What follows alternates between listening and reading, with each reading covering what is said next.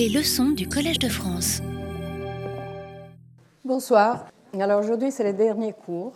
Et donc, on va chercher de mettre un peu tout en ordre dans cette histoire. Mais donc, ça, euh, ça j'espère, ça va préparer un peu euh, le terrain pour la discussion qu'on aura le 16 avril euh, dans l'occasion du colloque, où vous aurez aussi l'occasion d'entendre, pas seulement moi, mais des autres qui ont travaillé sur cette histoire de la, réforme de la, de la gouvernance économique de l'euro. Et bon, évidemment, ces cours étaient surtout autour du rôle de la BCE, donc euh, on n'a pas vraiment couvert euh, tous les autres aspects de la crise économique de l'euro. Donc, ce que je vais essayer de faire aujourd'hui, c'est un peu de parler de tout le reste, en fait, de ces euh, bon, des autres politiques. Un peu, on a commencé à les faire avec euh, Nicolas la fois dernière, qui a parlé de, l'aspect banquier. Et je vais vous donner d'autres euh, informations sur, bon, sur les effets sur l'inflation et sur les cycles économiques. Et aussi, je vais vous donner quelques données sur, sur la partie fiscale et budgétaire. Euh, donc, euh, je vais chercher d'être l'air parce que bon, c'est la dernière, le dernier cours, donc je n'aurai plus l'occasion de me rattraper. Euh, et donc, j'organiserai mes choses en, quatre parties. Donc, je vais encore retourner, revenir sur l'histoire de, de, la comparaison entre l'OMT et la SMP. Et jusqu'un petit résumé par rapport, pour reprendre un peu les fils du discours. Et je vais revenir autour de la question de la restructuration de la dette, du rôle de la BCE dans la discussion de la restructuration de la dette grecque. La raison est que cette histoire d'avoir un mécanisme de restructuration en Europe est au centre du débat entre les Français et les Allemands sur la réforme euh, de l'euro, avec les Français qui sont plutôt contre et les Allemands qui sont plutôt en faveur. Donc, je vais euh, hmm, couvrir cet aspect-là. Après, euh, je vais parler un peu de, la question de la. Je vais revenir au traité et, donc à la hiérarchie que les traités établit sur les fonctions de la Banque centrale, donc la stabilité des prix en premier, et, donc, en fait, euh, la crise a démontré la tension entre autres objectifs, donc euh, stabilité des prix, mais aussi stabilité financière. Donc, euh, enfin, je, vais un peu refaire l'histoire qu'on a déjà fait, mais pour, pour revenir en fait sur cette tension entre les deux, objectifs. Et après, bon, on va voir un peu où on est aujourd'hui, qu'est-ce que, qu'est-ce que les données disent, quels sont les enjeux encore, est-ce qu'on est robuste à la prochaine crise financière ou pas? Donc, euh, dans les derniers euh, cours, en fait, les derniers l'avant-dernier, nous avons comparé, et ça c'était un point principal aussi de ma leçon inaugurale, euh, les, les, effets de l'SMP, donc le Security Market Program, qui était lancé en 2010 au début de la crise, et l'OMT, Outright Monetary Transaction, qui est le programme lancé par Draghi en 2012. C'est un programme qui n'était jamais vraiment utilisé, mais était simplement annoncé.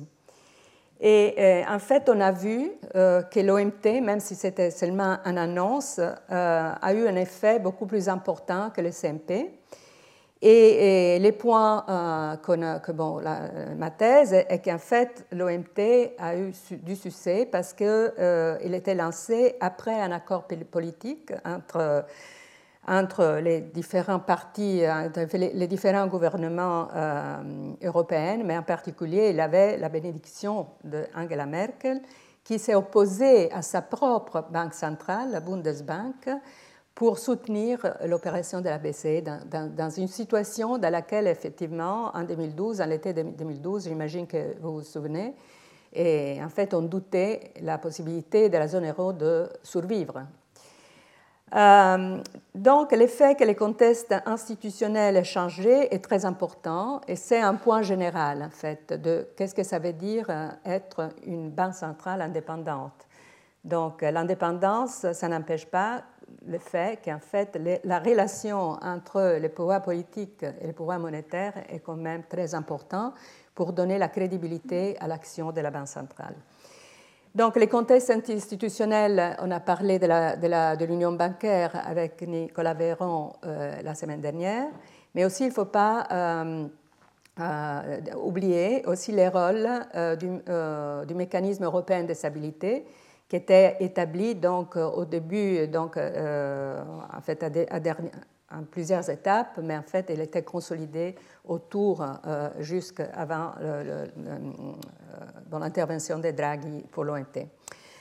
Euh, une, chose importante euh, qui caractérise l'OMT, c'est la conditionnalité. Donc, en fait, la Banque centrale promet d'intervenir pour soutenir un gouvernement en crise de liquidité euh, mais euh, seulement à condition que ce gouvernement euh, met en œuvre des réformes qui soient importantes pour, pour contrôler la dynamique budgétaire.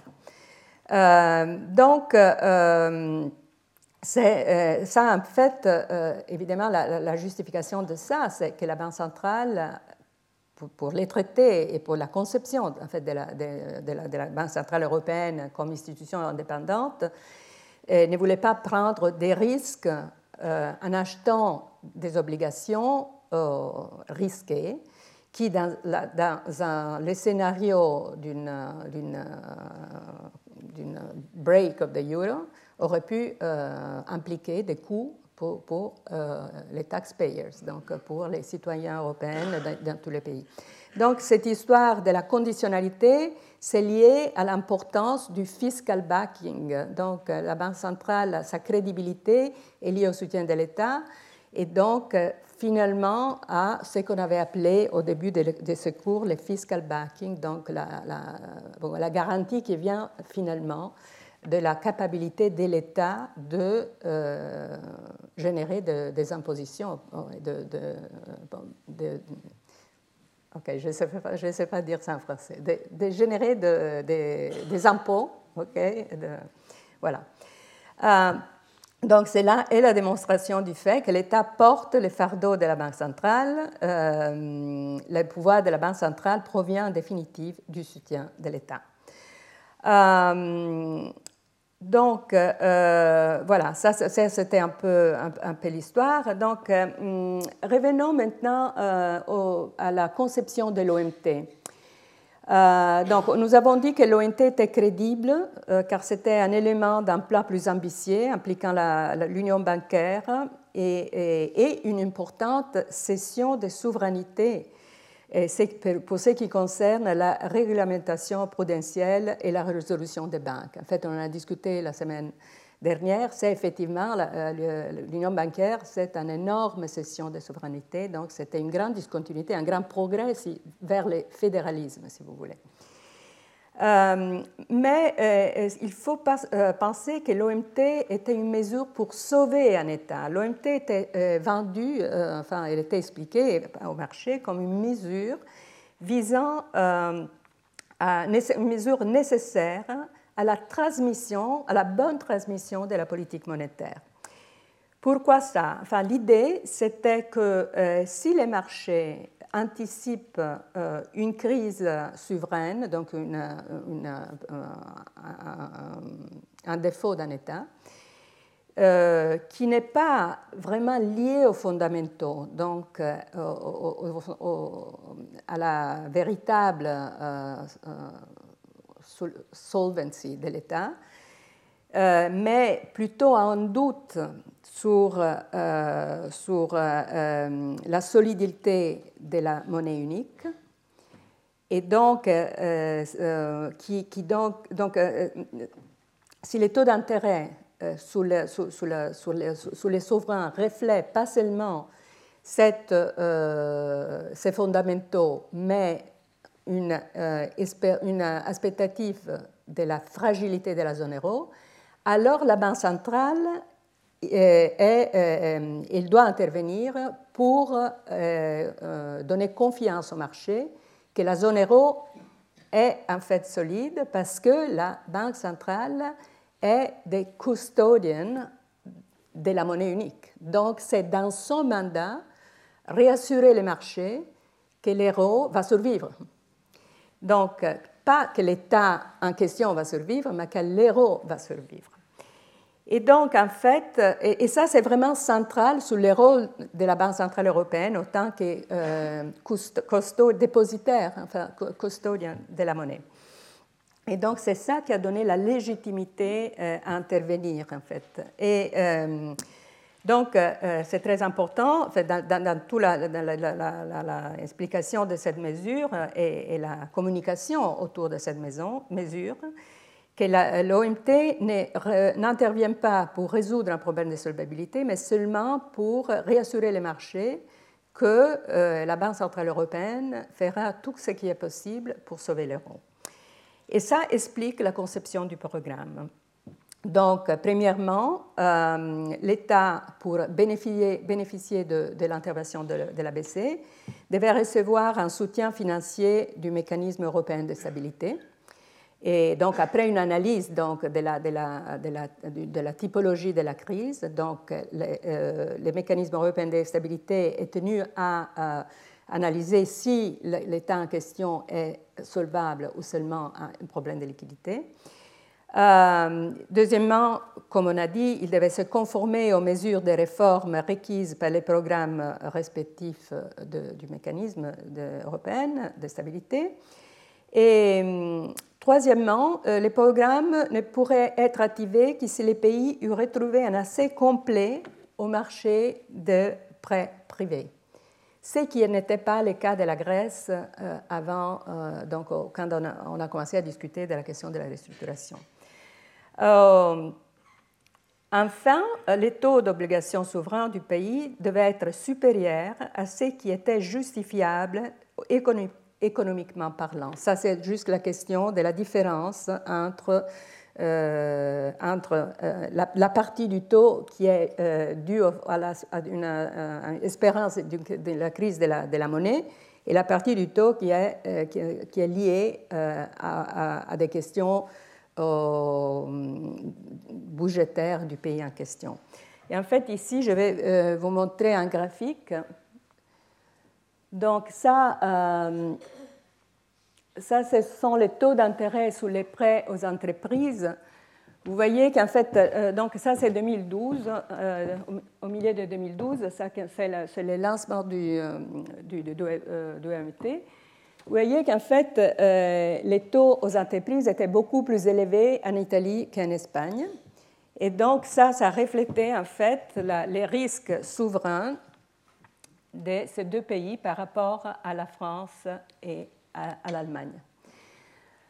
En fait, on ne peut pas dire vraiment que les taux de financement euh, des taux bancaires étaient exclusivement euh, dus, euh, enfin, en partie évidemment, reflétaient les différents risques de la dette, dette, de, la dette italienne et espagnole, et reflétaient le fait que les banques italiennes et espagnoles étaient, comme on a discuté l'autre fois, euh, ils avaient leur bilan était, euh, donc ils avaient dans leur bilan beaucoup d'obligations euh, souveraines de leur propre pays. Donc il y avait une corrélation entre les risques bancaires et les risques souverains.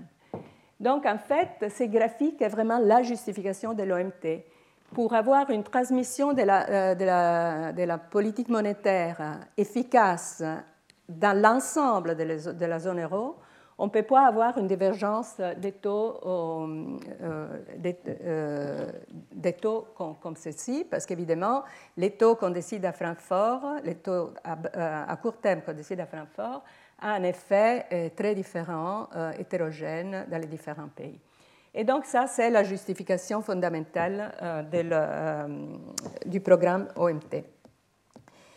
Voilà, donc, euh, c'est important cette discussion maintenant aujourd'hui parce que, euh, bon, euh, s'il y aura une prochaine crise, la Grèce, on l'a mis un, peu en dehors de toute cette question, mais ce n'est pas impossible de penser à une autre, une autre crise souveraine liée à un autre pays. Par exemple l'Italie. Donc, que si l'Italie, donc s'il y, aura une, tension sur le marché souverain italien, quel est l'outil qu'on pourrait utiliser aujourd'hui? Ben, C'est l'OMT, l'outil qu'on a. On ne l'a jamais utilisé, donc c'est quelque chose à tester. Et, et donc, il pourrait être utilisé si l'Italie demande l'intervention de la BCE et accepte donc de faire les réformes qui lui imposeraient les mécanismes européens de stabilité. Euh, et il pourrait, euh, l'intervention euh, sera légitimisée seulement si les taux de l'écart des taux d'intérêt sous, sous, les, sous les prêts bancaires italiens est en partie justifié par une, une, inquiétude du marché par rapport à la solidité de la monnaie unique. Et donc, ce n'est pas du tout euh, évident euh, d'utiliser l'ONT comme outil pour sauver un État. C'est un instrument de politique monétaire, ce n'est pas un instrument fiscal. Donc, la différence est, fiscale ou budgétaire. la, différence est très importante. Donc, euh, venons maintenant au point 2, donc la question de la restructuration. Parce que, évidemment, si on dit ça, bon, c'est clair que c'est jamais très évident qu'est-ce que c'est un problème de liquidité, qu'est-ce que c'est un problème de solvabilité, est-ce que ces différents taux d'intérêt, dans quelle mesure reflètent vraiment un risque fondamental? Parce que si c'est un risque de solvabilité, alors l'outil, c'est plus l'OMT, mais c'est la restructuration. Donc, comme on avait vu dans notre récit sur la crise grecque, je, suis allée très vite parce que bon, je, n'avais pas beaucoup de temps, donc je reviens sur quelques éléments. Euh, la BCE était très euh, contre l'idée d'aller vers une restructuration de la crise. Et en fait, elle était euh, très malheureuse quand, euh, à Deauville, Sarkozy et, Merkel se sont mis d'accord sur les principes du, de, la, de, la, restructuration. Donc, ils n'ont pas dit il faut restructurer la dette, mais ils ont dit il faut accepter les principes qui, s'il y a une crise souveraine, les créditeurs doit être pénalisé, donc selon les principes de bail-in et pas du bail-out. Donc, comme on avait vu euh, il y a deux semaines, donc ça avait créé une certaine inquiétude dans les marchés. Et donc, revenons là à cette discussion. Euh, donc, les traités, comme on a vu, empêchent les bail-out, donc les renfoulements euh, et les financements monétaires, mais il ne donne aucune indication pour ce qui concerne la restructuration de la dette. Euh, donc, on a appelé cela les trios impossibles. No bailout, donc pas de renflouement, no exit, donc on ne peut pas sortir de l'euro, no restructuring, on ne peut pas restructurer. Donc, si on ne peut pas faire les trois choses, donc il ne reste pas presque rien. Donc, la seule chose qui reste, c'est un peu ce qu'on a fait dans les premières deux années de la crise grecque. Donc, un peu nier les problèmes, donner de l'argent euh, et, imposer des réformes euh, en espérant que l'économie répare. Mais bon, comme on a vu, donc, euh, ces réformes et cette austérité excessive n'a pas, pas, amené donc, les résultats espérés. Donc, une question encore en discussion aujourd'hui est de savoir si, l'euro a besoin d'un cadre de restructuration clair pour la dette souveraine. Quelles sont les règles?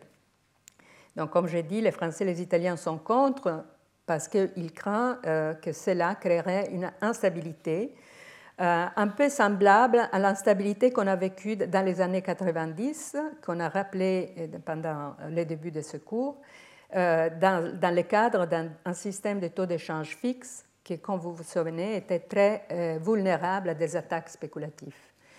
Dans une, question, dans une situation dans laquelle euh, donc, euh, on, peut, penser que, la dette n'est pas garantie dans, la Banque centrale européenne, donc on peut passer, on, peut craigner une situation de, de, volatilité excessive, et donc surtout les Italiens sont très inquiets euh, sur, euh, sur, euh, sur, cette question. Ils préfèrent rester dans un système d'ambiguïté dans lequel on sait que la restructuration est possible dans un cas limite, on l'a vécu en Grèce, mais en fait on n'en parle pas. Parce que bon, on préfère donner l'illusion que la BCE sera le, garanteur de n'importe quelle crise souveraine. Donc les Allemands, évidemment, sont sans faveur euh, parce que bon, ils pensent qu'avoir un système de restructuration euh, créerait une discipline de marché et mettrait donc fin à l'illusion de, la garantie généralisée de la BCE. Si vous vous appelez, maintenant je n'ai pas aujourd'hui avec moi euh, les graphiques, mais je vous avais montré la, dynamique historique des taux d'intérêt à, 10 ans. Et donc, euh, pendant les premiers 10 ans de l'euro, les marchés euh, avaient donc, considéré la, dette grecque ou la dette italienne aussi risquée que la dette allemande. En fait, les taux sur la dette souveraine à 10 ans étaient identiques en Grèce et en Allemagne. C'est seulement quand, on a eu une espèce d'incertitude sur quels quel étaient les outils de notre fédération pour résoudre la crise d'un pays, euh, pays comme la Grèce que donc les, taux ont commencé à, être divergents. Aujourd'hui, de nouveau, bon, il y a des tensions, euh, euh, quelquefois, enfin un peu, les, taux italiens sont, plus élevés. Qui était dans les premières années de l'euro, mais quand même on est retourné dans une, situation dans laquelle bon, les, marchés se sont endormis encore. Mais ça, ça ne veut pas dire qu'ils ne pourraient pas se, réveiller euh, si, euh, si, les tensions, surtout en Italie, de ces jours-ci, deviennent plus, plus importants. Donc, les rôles de la BCE dans la crise grecque, donc, euh, évidemment, le cas de la, de la Grèce était plutôt euh, un problème de solvabilité. donc, euh, on a vu qu'il y avait une espèce de. donc, il, y a vu, en fait, toute, la question si, l'État grec était viable ou pas était, avait commencé avec Papandreou qui arrive au gouvernement et qui dit que les, bon, les données euh, sur, les, sur les budgets, sur la dette étaient fausses et que la, réalité était très différente de ce qui était, avait été communiqué par les gouvernements précédents. Euh, l'examen du Fonds monétaire international euh, en juin 2011 euh, conclut que les perspectives de la Grèce ne permettent pas au staff de juger avec une probabilité élevée, ça je quote, ne permet pas au staff de juger avec une probabilité élevée que la dette est viable. Et, on, pratiquement exclut un retour sur les marchés des capitaux jusqu'à la fin de la période de du programme euh, en 2013, du premier programme. Mais l'Allemagne insiste sur l'effet que euh, euh, euh, qu'en contrepartie d'un second tour des refinancements officiels, ça c'était avant la restructuration, euh, les créanciers privés devaient subir des pertes sur les soldes de la dette grecque. Mais l'Allemagne était très isolée dans, à, ce moment-là. Et, et, donc, en fait, finalement, comme on a vu, on n'a pas restructuré au début, mais on a cherché de, résoudre des problèmes avec un programme, avec le SMP, et tout ça a échoué. Donc, en fait, la restructuration de la, de la, dette grecque arrive seulement en février 2012, donc deux ans euh, après que le problème était identifié. Donc, euh, c'était trop tard, probablement, euh, mais il ne faut pas sous-évaluer qu'en fait, on a fait la restructuration et la Grèce est encore un pays qui est dans la zone euro et qui a l'euro. Et c'est un énorme, euh, un très important accord de restructuration qui euh, a entraîné la quasi-élimination des obligations souveraines grecques détenues par des investisseurs privés, représentant une valeur nominale de plus de 100% du PIB de la Grèce. En fin 2012, euh, les montants des obligations grecques détenues par les créanciers privés étaient tombés à 35 milliards d'euros seulement, soit 13% de ce qu'il était en avril 2010, lorsque la Grèce a perdu son accès au marché des capitaux, donc euh, en 2010. Euh, voilà, comme on a vu, l'opération euh, de restructuration excluait les avoirs en obligation de la BCE. Donc ça, c'était très important pour la BCE, pour la question de ne pas avoir des risques sur son bilan. Euh, en fait la BCE était le plus important détenteur d'obligations de Grèce. Euh, et voilà. Donc, cette restructuration euh, est historiquement significative. il établit un nouveau record mondial en termes de volume de dettes restructurées et des pertes globales des créanciers. Surpassant les expériences internationales précédentes. Donc il reste cette histoire dans l'histoire de, de, la comme un cas très important. Euh, il s'agissait de, la, euh, première restructuration majeure de la dette en Europe depuis les défaillances euh, qui ont précédé la Seconde Guerre mondiale.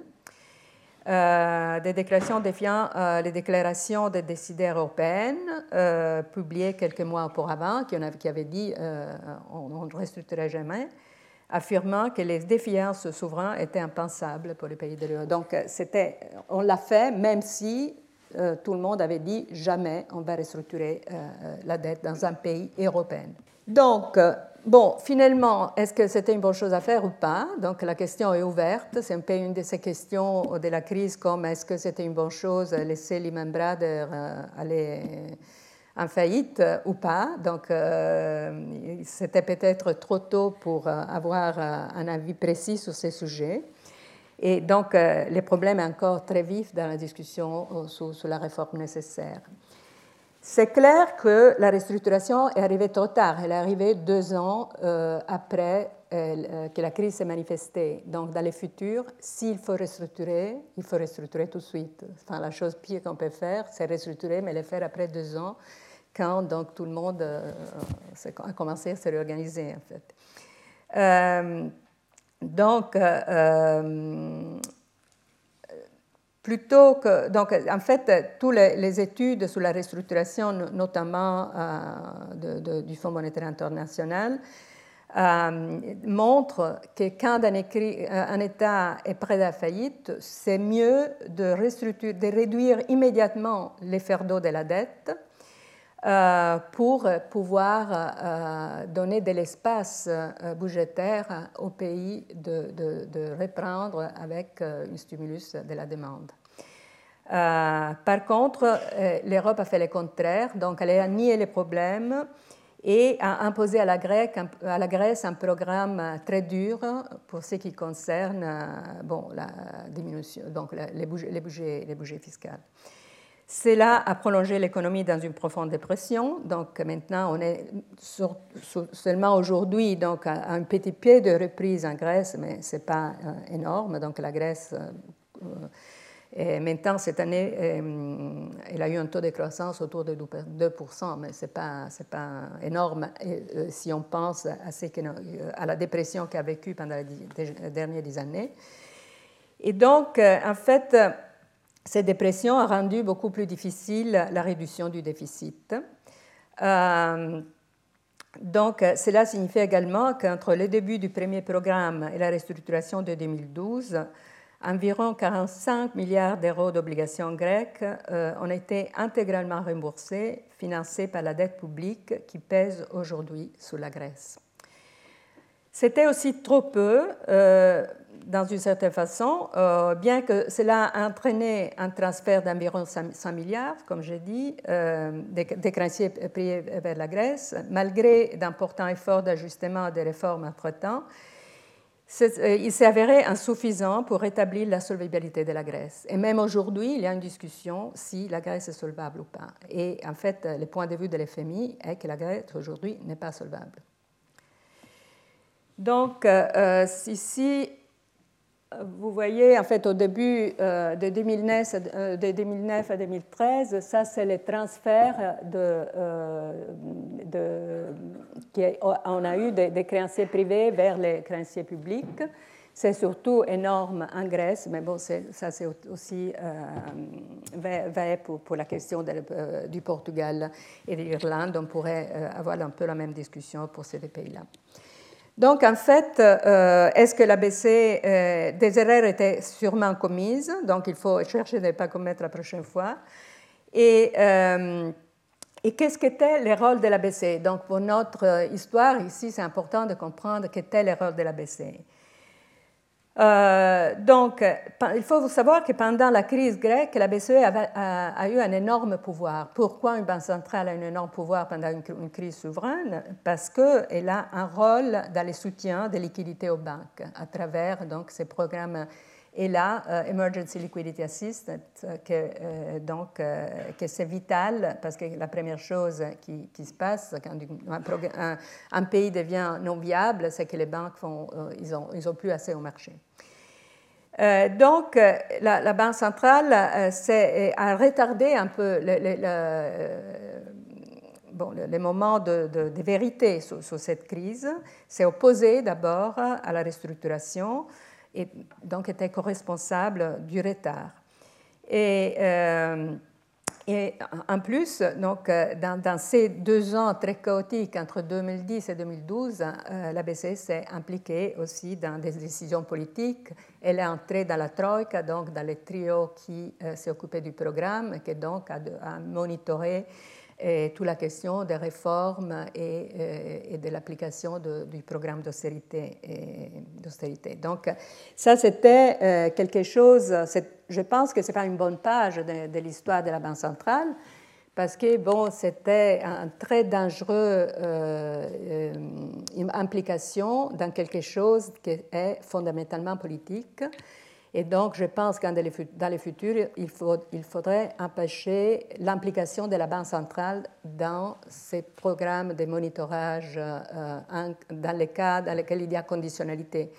C'est pour ça que l'OMT, en fait, euh, prévoit pas l'implication de la Banque centrale directement, mais l'implication du mécanisme de stabilité européenne. Donc, c'est euh, un organisme qui est sous la juridiction du pouvoir politique et pas sous la juridiction du, pouvoir monétaire. Donc c'est important, cette différence est très importante.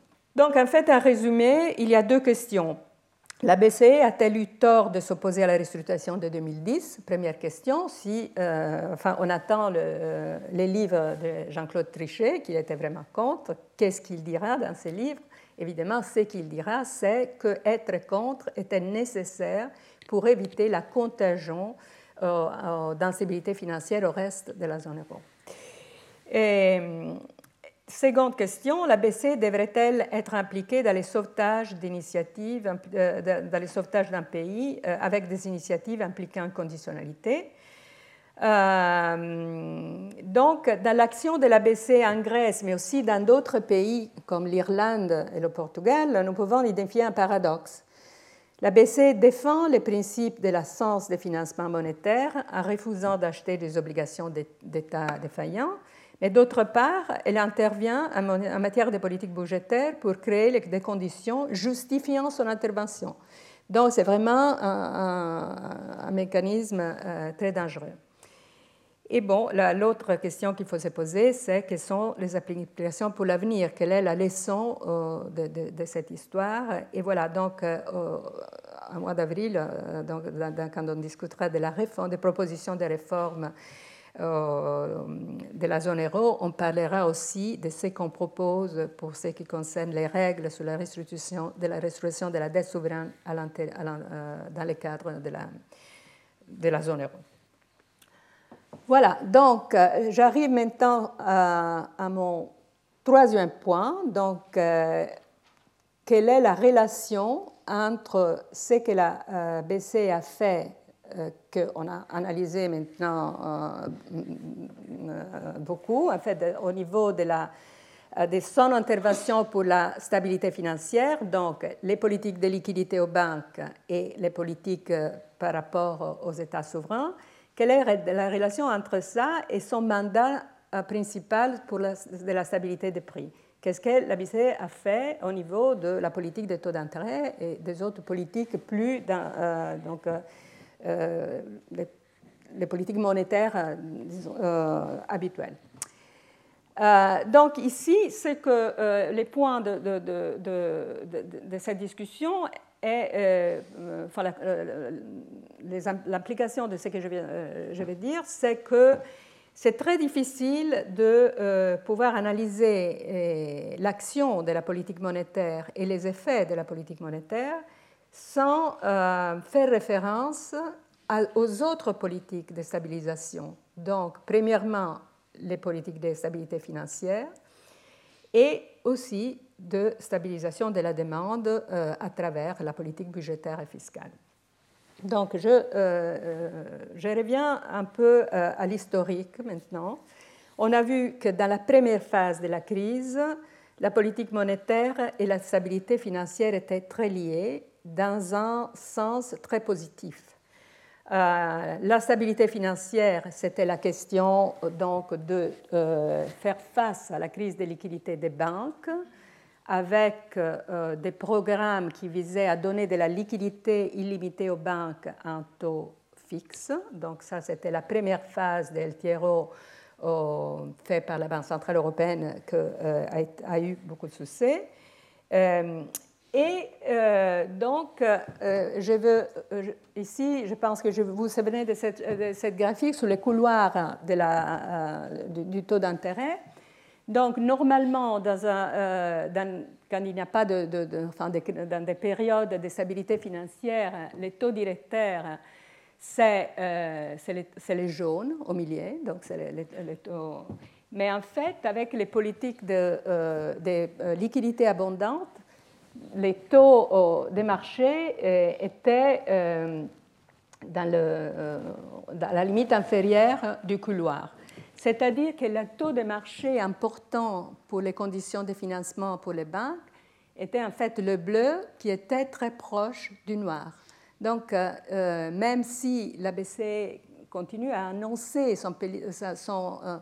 euh, euh, la politique monétaire en termes du taux jaune, là, de l'MRO, en fait, le taux effectif est le noir. Et, pas, et donc, euh, cette histoire ici, donc un taux de, marché qui devient très proche au taux de, de, deposit rate, c'était l'effet de la politique de liquidité, mais c'est aussi quelque chose qui c'était la bonne chose à faire pour la stabilité des prix parce qu'on était en pleine récession.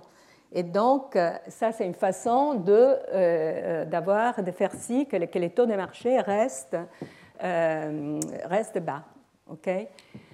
Évidemment, il y, a, avait une il y a eu une confusion de communication. En fait, Trichet, si on va regarder la communication au marché de ces périodes-là, il disait toujours il y a un principe de, séparation. Donc, nous, euh, le taux d'intérêt qui est important pour la stabilité des prêts, euh, des prêts est 1%, les jaunes.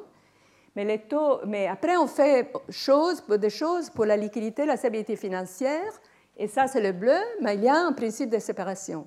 Mais en fait, il n'y a pas un principe de séparation, parce qu'en fait, les taux effectifs, c'est le bleu. Mais heureusement, dans cette période, c'était une bonne chose d'avoir un taux d'intérêt plus bas de ce qu'étaient euh, les taux euh, directeurs habituels. Donc ça, c'était une période heureuse dans laquelle les, politiques de stabilité financière et celles de, stabilité des prix allaient dans la même direction. Euh, mais bon, nous n'avons pas parlé de politique fiscale.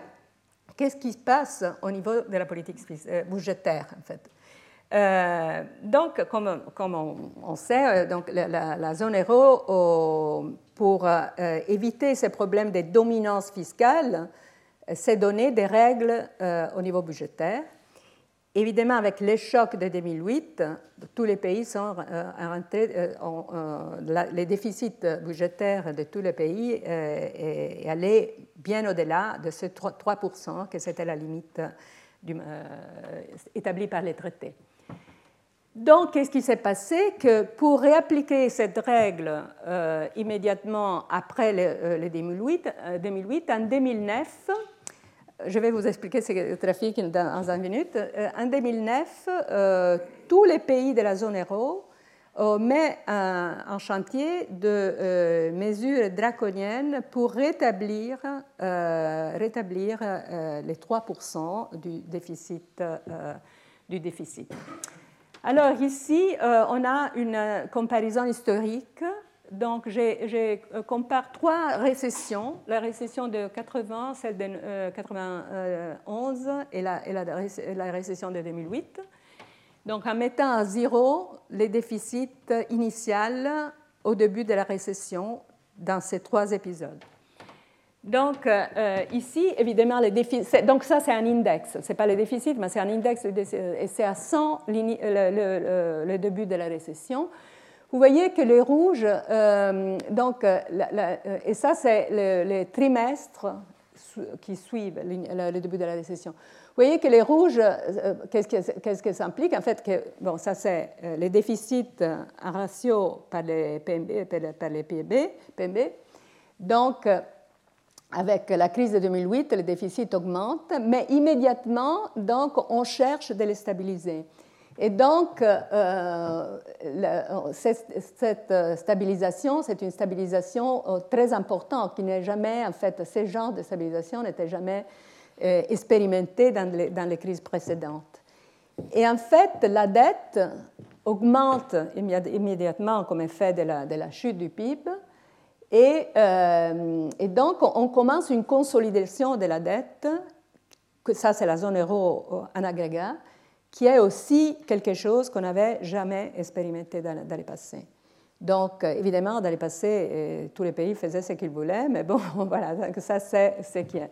Donc, ça, c'est la consolidation fiscale qu'on a eue euh, en, Europe à partir du troisième trimestre de 2009.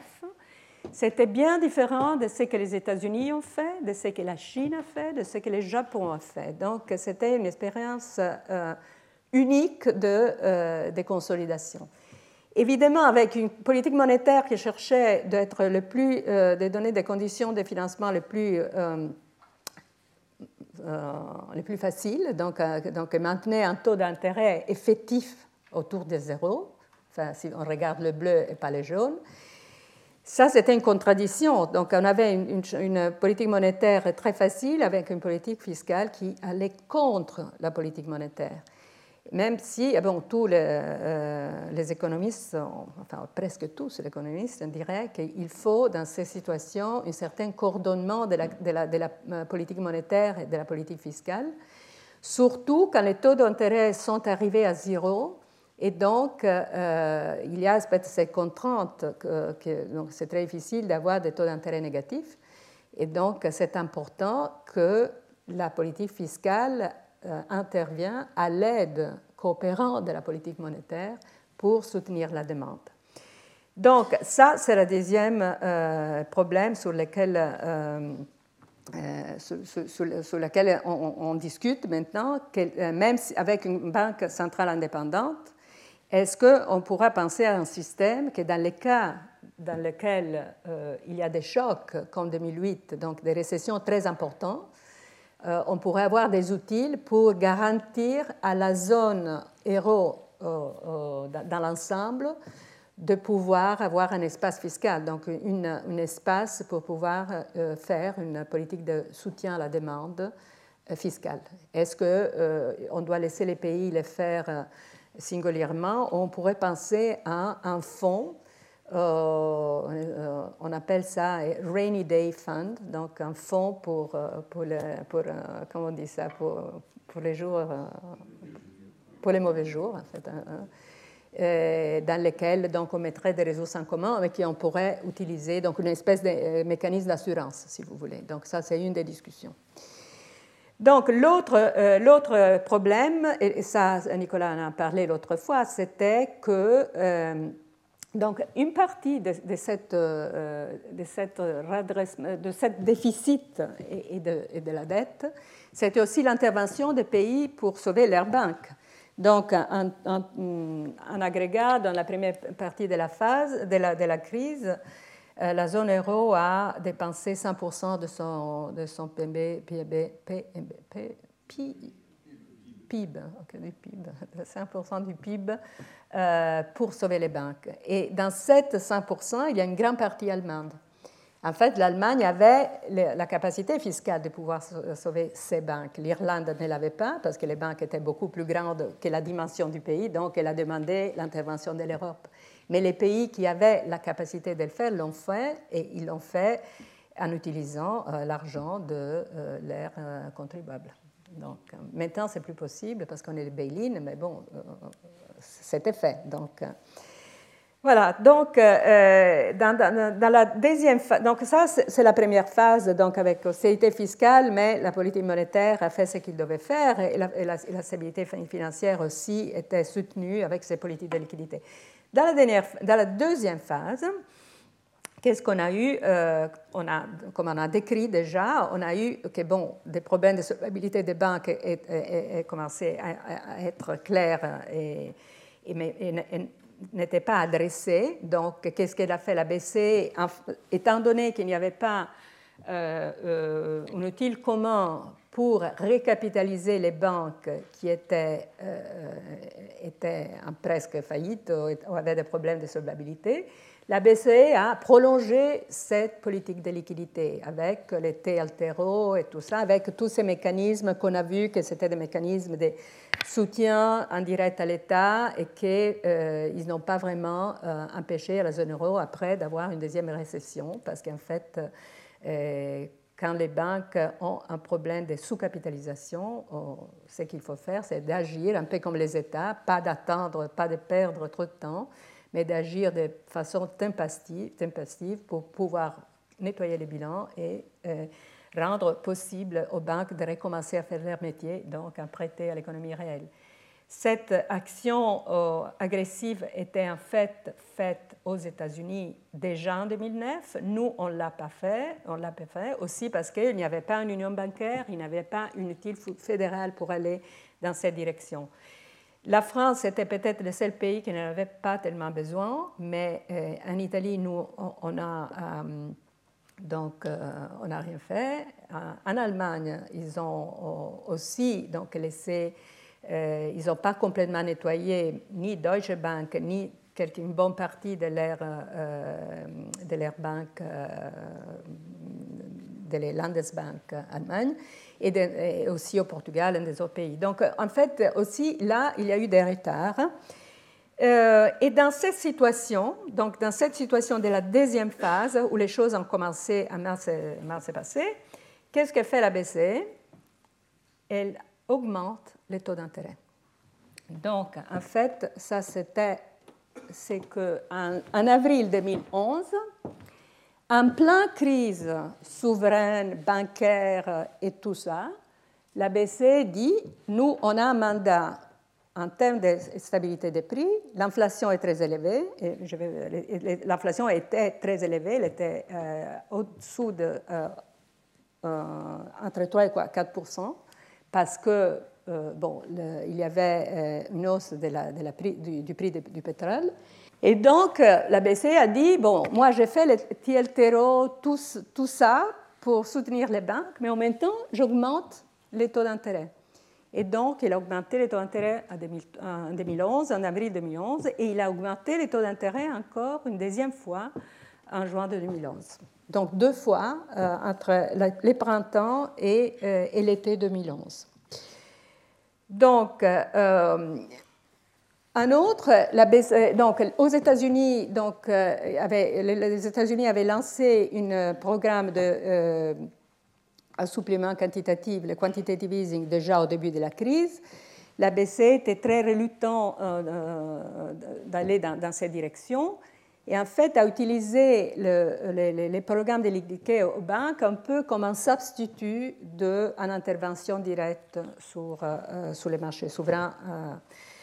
Euh, donc, pourquoi ça En fait, pourquoi ces erreurs? Et comment ces erreurs se lient à notre histoire, en fait, et donc à la, cohérence de l'interprétation que, que j'ai cherché de donner pendant ce cours donc, une conjecture, c'est euh, la politique était contrainte, euh, euh, donc on pouvait, on pouvait pas.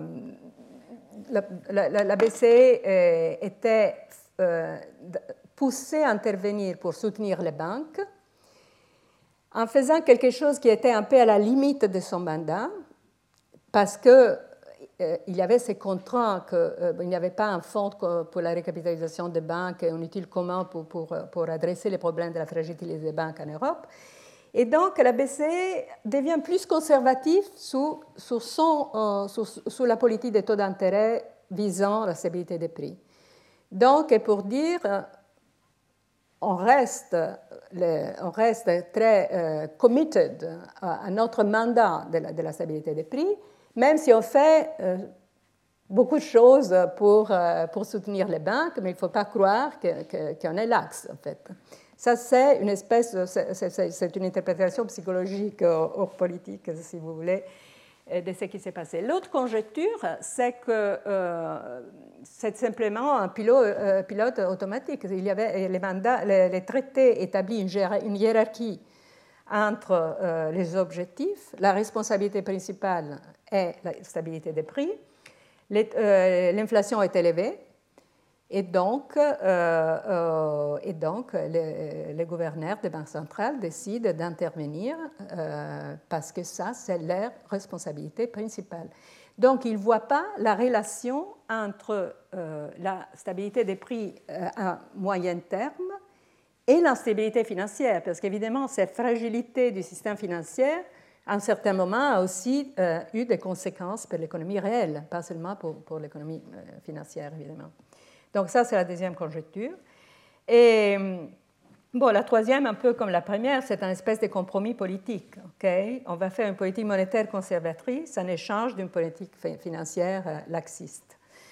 Et donc, euh, en fait, je vais vous montrer euh, un calcul que, j'ai fait, que moi j'ai fait avec un modèle d'inflation que j'utilise pour faire de l'extraction du signal à partir des données des prix. Donc ça, c'est la partie cyclique de l'inflation. Et donc, euh, on, on, on, part de cet épisode-là.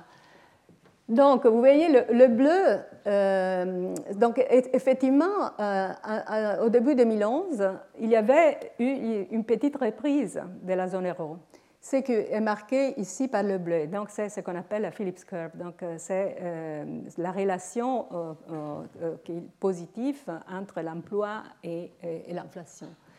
Mais en fait, cette pression de l'emploi était minimale si, par rapport à la grande pression qui était la hausse du prix du pétrole.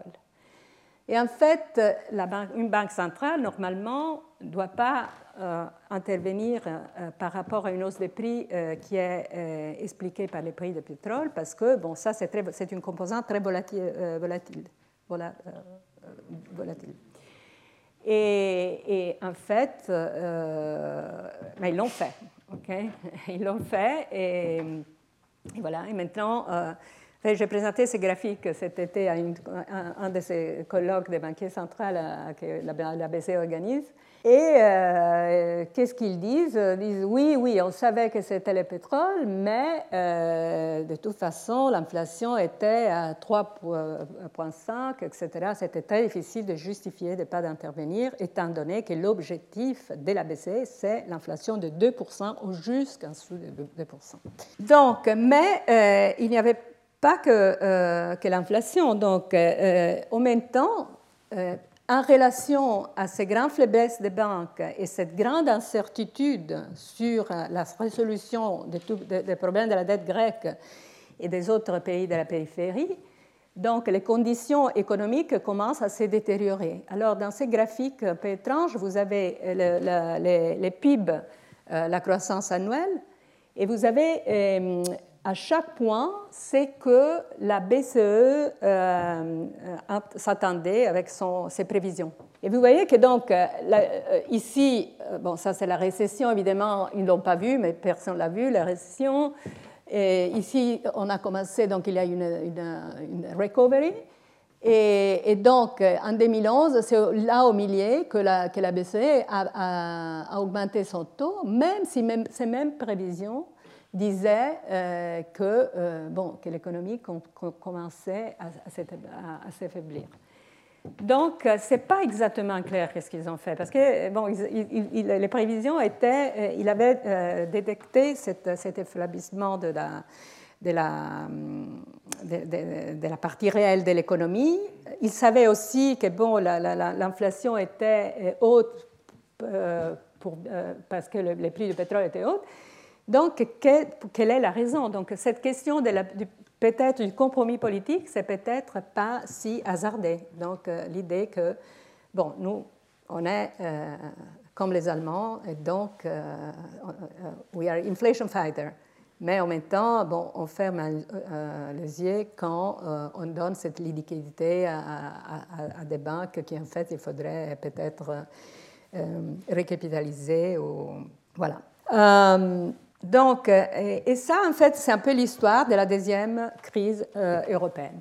Donc l'Europe, la zone euro, entre dans une deuxième récession. Donc ça, c'est la première récession. Ça, la, première récession était euh, commune euh, avec celle des États-Unis. En fait, aux États-Unis, ça commence un petit peu euh, plus avant. La deuxième récession, les États-Unis n'ont pas eu une deuxième récession. Nous, on a eu une deuxième récession. Bon, ce n'était pas si grave comme celle de 2008, mais bon, elle arrivait tout de suite après celle de 2008, donc a prolongé un état de, euh, stagnation de l'économie européenne qui euh, nous a coûté très cher. Et, en fait, cette deuxième récession était très longue, et pas seulement elle était très longue, mais c'était aussi une récession différente. Parce que donc ici, vous avez le taux de croissance euh, du PIB et, et la, le, la composition, donc les partages des différents pays. Et donc, vous voyez, la première récession, euh, tous les pays ont été affectés par cette première récession. Par contre, dans la deuxième récession, euh, ni la France ni l'Allemagne ont eu la deuxième récession. C'était vraiment une récession qui était la récession des, pays de la périphérie européenne, donc les mêmes pays qui étaient pénalisés par ces taux d'intérêt très, élevés par rapport à la France et l'Allemagne, comme euh, j'avais, euh, comme j'ai, décrit. Donc, en fait, c'est la première fois que euh, s'est dit bon, il faut donc on est dans une union monétaire et, donc on a des institutions fédérales, mais en fait, et les mécanismes d'ajustement est tels que euh, donc euh, quand, dans cette, ces crises financières, il y a euh, donc à, diviser, enfin, à diviser l'Europe dans le sens que donc, la crise était beaucoup pire pour, pour les pays de la périphérie que pour les, pour les pays du corps. Et bon, j'aimais la France avec l'Allemagne dans cette, histoire, parce que comme vous pouvez voir là, dans la deuxième récession, il n'y a pas de vert et euh, il n'y a pas de bleu. Et donc, euh, voilà, donc ça c'était... Et donc ça c'est quelque chose euh, qu'en fait il faut analyser parce que donc il y a deux des explications de cette différence. Une explication est de dire mais oui parce que l'Italie et l'Espagne, les autres pays de la périphérie avaient des banques qui, qui, qui très fragiles, des États très fragiles, une dette très élevée, etc. Donc ça, ça reflète la fragilité du pays. Et une autre explication qui dit c'est le mécanisme d'ajustement perverse de l'union monétaire qui fait si que les pays plus fragiles sont, euh, sont pénalisés excessivement parce qu'en fait, quand il y a un sentiment de crise de la monnaie, de la durabilité de la monnaie, il y a une fuite vers la euh, flight to safety, donc euh, home bias. Donc on a parlé de ça à un certain moment dans ces cours, dans lesquels euh, les investisseurs vont vers les pays qu'ils considèrent les plus safe. Et donc, ils vont vers l'Allemagne. L'Allemagne, donc, a un taux d'intérêt euh, euh, effectif beaucoup plus bas que les taux d'intérêt des pays euh, de la périphérie, parce qu'il y a donc cette corrélation de risque entre les banques et les pays. Et donc, en fait, tous les projets de l'union bancaire étaient justement faits pour décorréler ces risques et pour permettre donc un ajustement un peu plus équilibré dans cette façon-là. Donc ça, ça s'appelle le risk sharing, donc avoir des banques qui puissent donc à, amortiser, enfin à, euh, partager les risques. Euh, voilà, autre chose, on pouvait voir en fait ce que nous a coûté en termes de, chômage. Vous voyez que jusqu'à la crise de la dette, le chômage aux États-Unis et en Europe était très euh, similaire mais euh, c'est dans la deuxième partie que, l'Europe dans son ensemble commence à diverger par les États-Unis, à avoir des conditions beaucoup plus euh, pires. Donc, euh, qu'est-ce qui s'est passé ensuite? Donc j'ai encore 10 minutes, je vais terminer l'histoire. donc on est arrivé à la deuxième, les erreurs de la BCE comme peut-être compromis politique. Donc c'est important pour notre récit parce que ça veut dire que donc sans euh, des institutions qui complémentent l'action de la Banque centrale, euh, donc la, Banque centrale même est mise dans une situation dans laquelle euh, il perd son, efficacité. Donc ensuite, ensuite, en fait, on, revient à l'OMT, tout ça en 2012, et on a déjà vu cette histoire, mais aussi on peut dire que l'OMT est arrivé trop tard, parce qu'en fait, ici, ça sont les prêts aux entreprises, on a déjà vu cette graphique. Mario Draghi intervient dans l'été de 2012, donc les taux commencent à, donc les écarts commencent à se euh, réduire, mais en fait, pas tout de suite. C'est deux ans dans lesquels encore on a euh, une certaine souffrance, un prolongement de, donc de, la, de la crise. Euh, et donc ici, donc, la question c'est quand on réfléchit sur cette question, la question c'est est-ce qu'il faudrait... Euh, ok, on va revenir. Je, vais revenir euh, après sur ces questions. Euh, donc, dans cette incertitude, qu'est-ce qui se passe maintenant? Que donc cette inflation qui était très élevée en 2011, en fait, comme conséquence de l'intervention de la BCE, de la prolongement de la, fragilité financière des pays de la périphérie, de l'augmentation du chômage, etc. Donc, euh, ça, c'est les inflation swaps, donc c'est les, euh, expectations d'inflation du marché.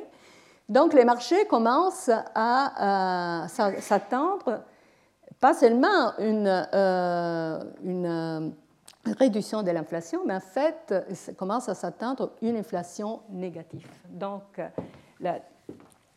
les risques d'une déflation commencent à émerger euh, euh, dans la zone euro, donc une japonification, si vous voulez, de, notre économie. Et en fait, ça, c'est les, espérances, ça, c'est l'inflation elle-même. Donc, euh, ici, vous voyez c'est ici que la, BCE est intervenue en augmentant les taux parce que l'inflation était euh, donc, euh, presque 4%.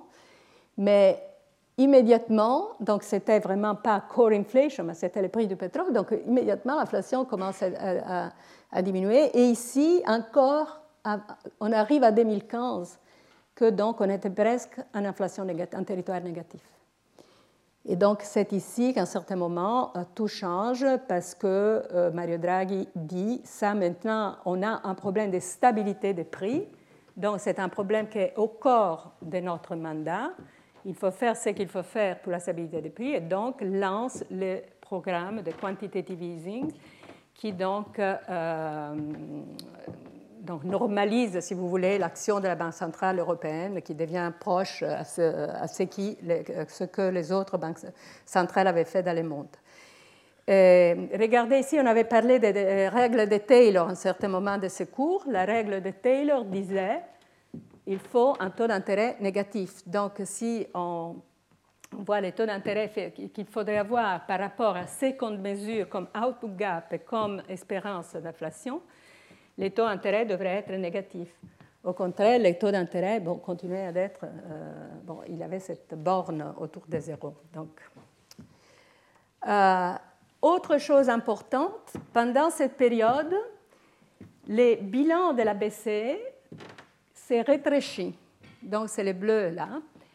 Et euh, elle diminue à mesure que les prêts de l'Eltero, que c'est des prêts à terme, sont remboursés. Donc, euh, cette politique qui avait eu beaucoup de sens dans une certaine phase, ça commence à avoir plus de sens parce que la, euh, politique monétaire perd les contrôles sur, la taille de son, bilan. Et parce qu'en fait, ces politiques euh, étaient complètement dépendantes de la demande de liquidité des banques, comme on avait vu. Donc, une fois que les banques demandent la liquidité, bon, les bilans s'élargissent, mais une fois que, que les banques euh, donc, euh, commence à, euh, rembourser les prêts, évidemment. et donc, la Banque centrale aux États-Unis continue avec quantitative easing, donc à, mettre une pression sur les taux d'intérêt à long terme avec des achats des euh, obligations souveraines sur les marchés secondaires. Et la BCE fait le contraire. Donc, euh, donc ça, c'est une période entre 2012. Donc ici, bon, il y a eu l'EMT, bon, le glorieux EMT, mais de 2012 à fin jusqu'à 2015, c'est une catastrophe en fait. Et donc, euh, on pourrait dire pourquoi Mario Draghi n'a pas agi avant. Il n'y avait pas un consensus, ou peut-être ils hésitaient, ils avaient un problème de crédibilité. Donc, évidemment, donc, euh, cette histoire, même avec un grand pouvoir théorique, la Banque centrale n'est pas dans la mesure d'agir s'il n'y a pas le soutien du, souverain. Et donc ça, c'est encore une, euh, démonstration de, euh, cela.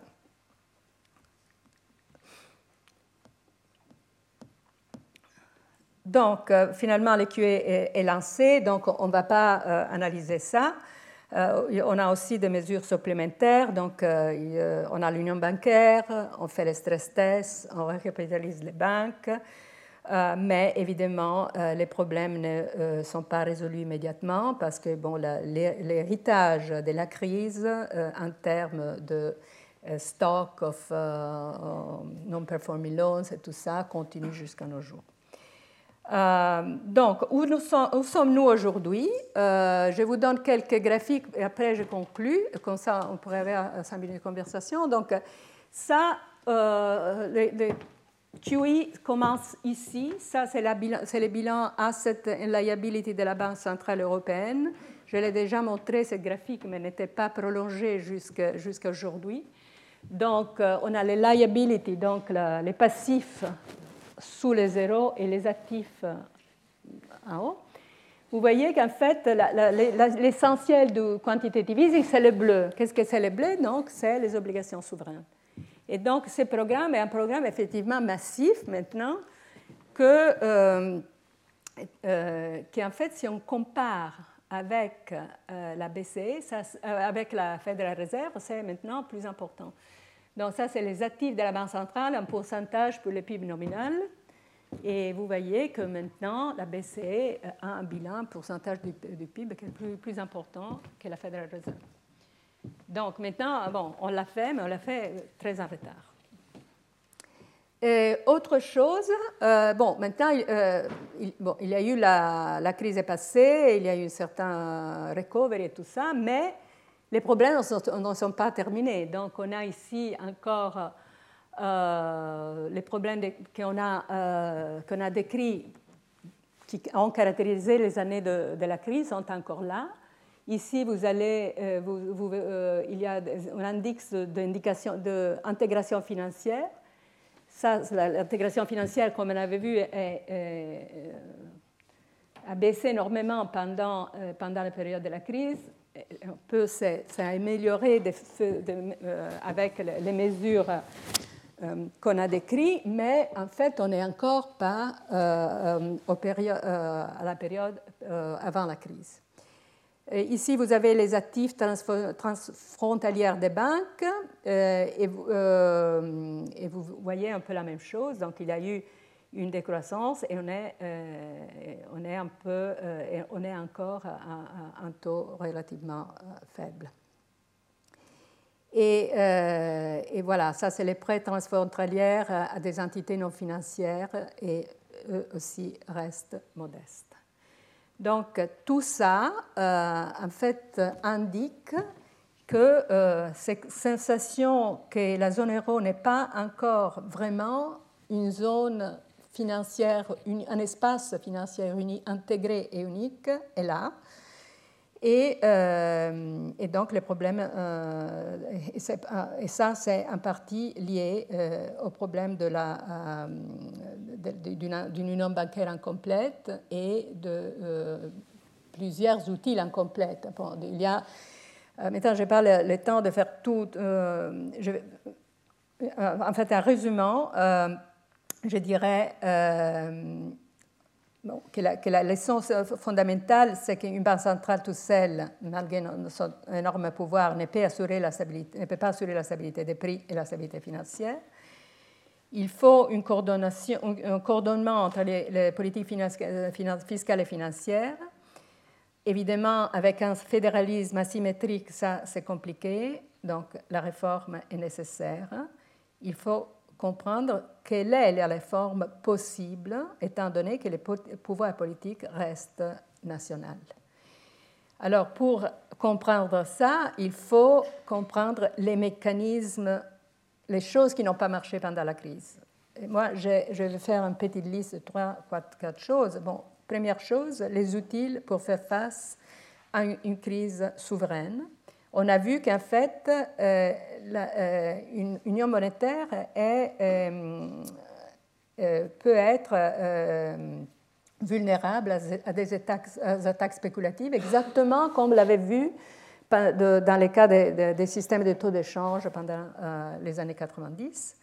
Donc, c'est nécessaire un cadre plus clair pour les politiques de liquidité et pour les politiques de solvabilité. Donc, la question du prêteur de dernier ressort qu'on a touché et la question de la restructuration dans les d'insolvabilité. Il y a aussi un problème d'ajustement euh, macroéconomique perverse dû au fait qu'il y a cette fight to quality vers les pays plus, plus, euh, plus solides. Euh, et aussi parce qu'on n'a pas un système qui puisse garantir un soutien euh, de la demande dans les cas dans lesquels il y a un grand choc exogène. Donc, euh, ça, c'est la discussion sur l'espace fiscal et sur avoir un outil qui puisse garantir euh, un soutien de la demande du style budgétaire. Troisième chose, la question de, de, financial segmentation, donc de cette, cette segmentation. Et ça, c'est la question est, comme Nicolas un peu l'a décrit l'autre fois, une question de compléter l'union bancaire et avoir une assurance des dépôts communs. C'est très important pour, euh, pour faciliter euh, cross-border banking, etc. Donc, euh, voilà, donc ça, c'est les, choses à faire. Donc, ce n'est pas facile, c'est facile à dire, mais pas à faire.